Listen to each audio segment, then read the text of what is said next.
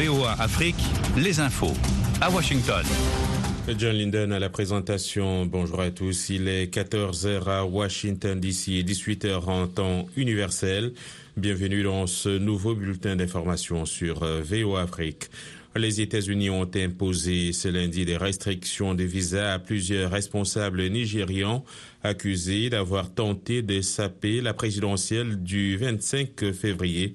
Ces individus ont été impliqués dans l'intimidation des électeurs par le biais de menaces et violences physiques la manipulation des résultats des élections et autres activités qui minent le processus démocratique au Nigeria, indique le secrétaire d'État Anthony Blinken dans un communiqué. Les États-Unis avaient félicité à l'époque le candidat du parti au pouvoir au Nigeria, Bola Tinubu, pour sa victoire. Le département d'État américain ne précise pas qui sont les responsables visés, désormais interdits de séjour aux États-Unis. La confusion règne au Sénégal sur l'ouverture du procès de l'opposant sénégalais Ousmane Sonko. Certaines parties prenantes affirmant lundi la nécessité d'un renvoi, d'autres indiquant que l'audience prévue mardi n'est qu'un rendez-vous préparatoire. Un certain nombre de ces parties ont souligné le flou dans lequel elles se trouvent, alors que ce procès au lourd enjeu politique est annoncé depuis plus de, plus de deux semaines pour mardi. En cas de procès, M. Sonko est tenu de se présenter au plus tard la veille au greffe du tribunal. À défaut, la justice peut le faire amener de force ou le juger par contumace. La possibilité d'une arrestation de M. Sonko a fait monter la tension à Ziguinchor, ville dont il est maire et où il est présumé se trouver et où des heurts ont été signalés ce lundi.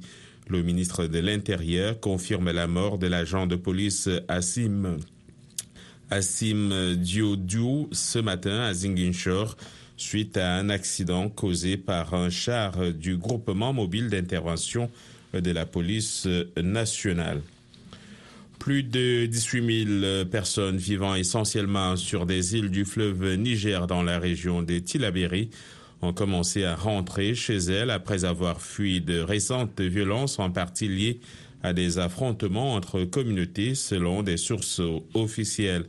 En prélude à ces retours, des forces armées ont été déployées dans les îles pour garantir la sécurité.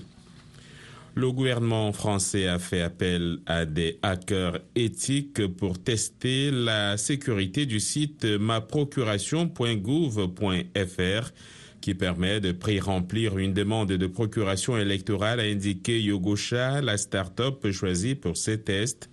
Des failles ont été détectées, mais ni nombreuses ni critiques, selon le ministère de l'Intérieur, cité par la start-up française Yogosha sur LinkedIn.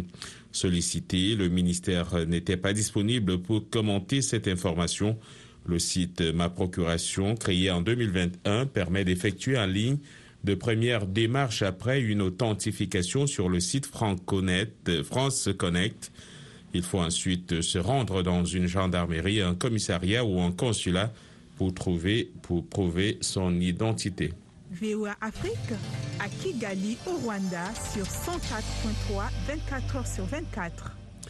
La Russie a indiqué lundi avoir fait décoller l'un de ses avions de guerre pour aller à la rencontre de deux avions militaires français et allemands au-dessus de la mer Baltique qu'elle accuse d'avoir voulu violer la frontière russe après que les avions militaires étrangers ont fait ont fait demi-tour de la frontière étatique de la Russie.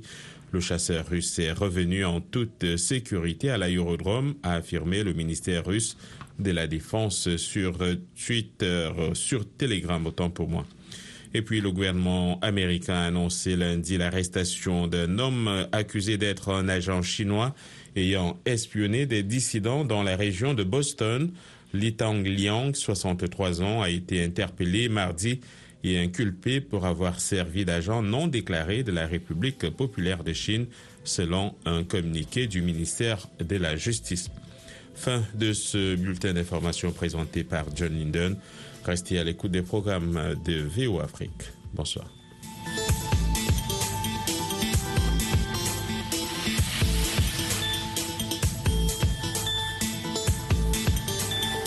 Soyez au cœur de